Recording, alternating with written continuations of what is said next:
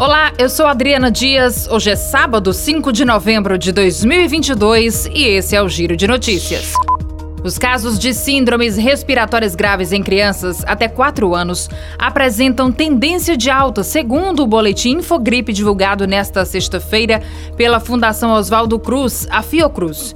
A pesquisa monitora os casos de síndromes respiratórias agudas graves, casos em que síndromes gripais evoluem e causam hospitalizações. De acordo com o levantamento, os casos associados ao vírus respiratório aumentaram na faixa etária e o vírus se tornou o principal causador viral na população nas últimas quatro semanas, superando o SARS-CoV-2, vírus da Covid-19.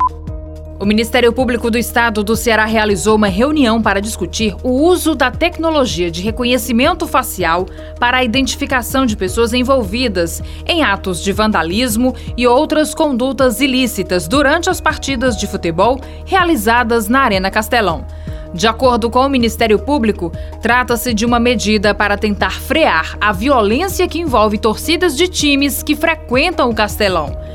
Este ano, além de brigas nas arquibancadas, houve também invasão de campo. Um dos jogos precisou ser paralisado porque não foi possível conter as pessoas. Este foi o Giro de Notícias, com a produção de Bruno Balacó e a sonoplastia de Everton Rosa. Para mais informações, acesse gcmais.com.br.